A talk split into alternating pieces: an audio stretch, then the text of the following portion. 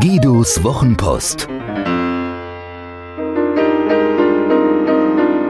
Seine besten Gedanken zu Kommunikation, Inspiration und einem spektakulären Leben.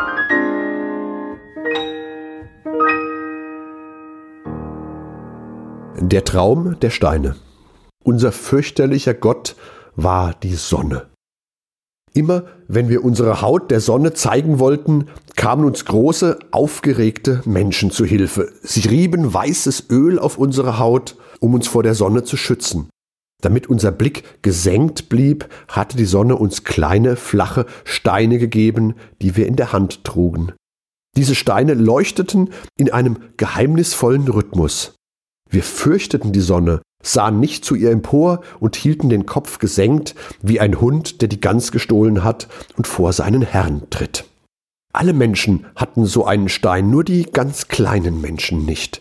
Doch als wäre es nicht in unserer Natur, den Kopf zu heben und in die Sonne zu blicken, wünschten sich selbst die Kleinsten einen solchen Stein, sobald sie sich etwas wünschen konnten. Wenn sie von ihren Eltern noch keinen bekommen hatten, bastelten sie sich selbst einen leuchtenden Stein aus Holz, Papier und Schilf. Sobald die großen Menschen erkannten, dass der Wunsch bei den Kleinen aufgegangen war, gaben sie ihnen, damit sie nicht selbst basteln mussten, Spielsteine, die aussahen wie die echten. Die Kleinen freuten sich darüber und noch mehr, als sie endlich ihren eigenen Stein bekamen.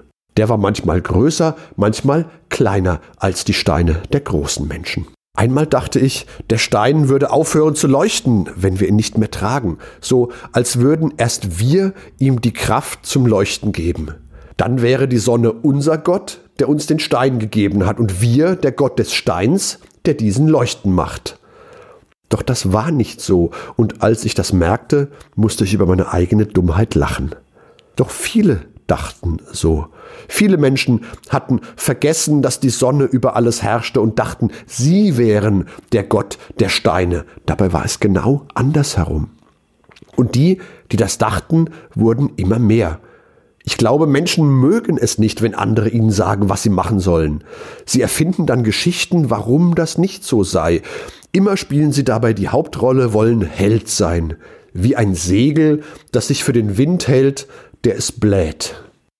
Wir Kleineren mussten den Stein immer in der Hand haben. Wenn das gerade nicht ging, weil wir aßen, schwammen oder miteinander rangen, mussten wir unseren Stein wenigstens dabei haben, um nach ihm greifen zu können, sobald wir nicht mehr aßen, schwammen oder miteinander rangen. Wenn wir die Straße entlang liefen, hielten wir den Stein vor uns. Wenn unser kleiner Arm langsam müde wurde, wechselten wir die Hand oder trugen den Stein mit beiden Händen vor uns. Wir durften nicht zu lange weg sein, denn sonst hörte der Stein auf zu leuchten. Dann wurden wir unruhig. Denn wir wussten dann nicht mehr, wo wir waren, wo die anderen waren, was sie gerade taten. Wir wussten gar nichts mehr.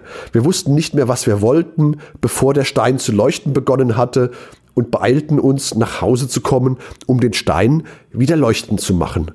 Dafür mussten wir ihn anbinden wie einen tollen Hund, der nichts Besseres weiß, als seinem Herrn davonzulaufen. Weil der Stein nicht aufhörte zu leuchten, sobald er angebunden war, blieben wir in seiner Nähe. Wer weiß, was sonst passiert wäre. Auch die Älteren wurden unruhig, wenn sie den Stein zu wenig ansahen.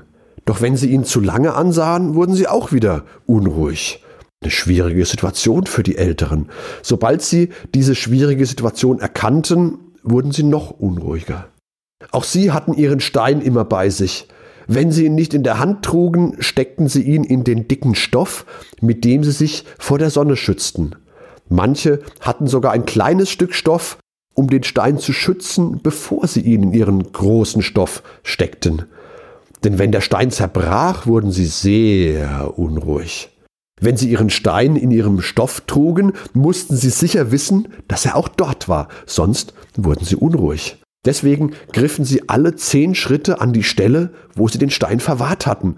Bei manchen sah das aus, als würden sie sich selbst schlagen, besonders wenn sie während der zehn Schritte vergessen hatten, an welche Stelle des Stoffes sie ihren Stein gesteckt hatten und sich mal selbst aufs Bein, mal auf die Brust oder mal auf den Po schlugen. Obwohl viele Menschen in meinem Traum viel älter waren als die Steine, wussten sie gar nicht mehr, wie sie ohne Steine gelebt hatten. Obwohl sie ihre Steine immer dabei hatten, war ihnen das nicht recht. Dann schimpften sie über ihre Steine. Und weil sie gerade dabei waren, schimpften sie sich gegenseitig, warum sie ihre Steine immer in der Hand hätten. Wenn sie ihren Stein in der Hand hielten, wünschten sie sich nichts sehnlicher, als ihn nicht in der Hand zu halten und wurden unruhig. Wenn sie ihren Stein nicht in der Hand oder nicht greifbar oder sogar zu Hause an der Leine vergessen hatten, wurden sie unruhig. Die Sonne, unser höchster Gott, spielte den Menschen übel mit. Hat dir diese Geschichte gefallen? Magst du Guidos Wochenpost als Podcast? Das würde mich wahnsinnig freuen und auch stolz machen. Und wenn das so ist, dann würde ich mich noch mehr freuen und es würde mich noch stolzer machen, wenn du mir eine Bewertung gäbest. Gerne fünf Sterne, wenn du es für angemessen hältst. Gerne eine Rezension, ein paar Zeilen dazu, was dir besonders gut gefallen hat und was es vielleicht für dich bedeutet hat. Das Schöne ist, mit guten Rezensionen steigt die Reichweite und dann kommen noch mehr Menschen in den Genuss von Guidos Wochenpost als Podcast. Das wäre doch toll, oder?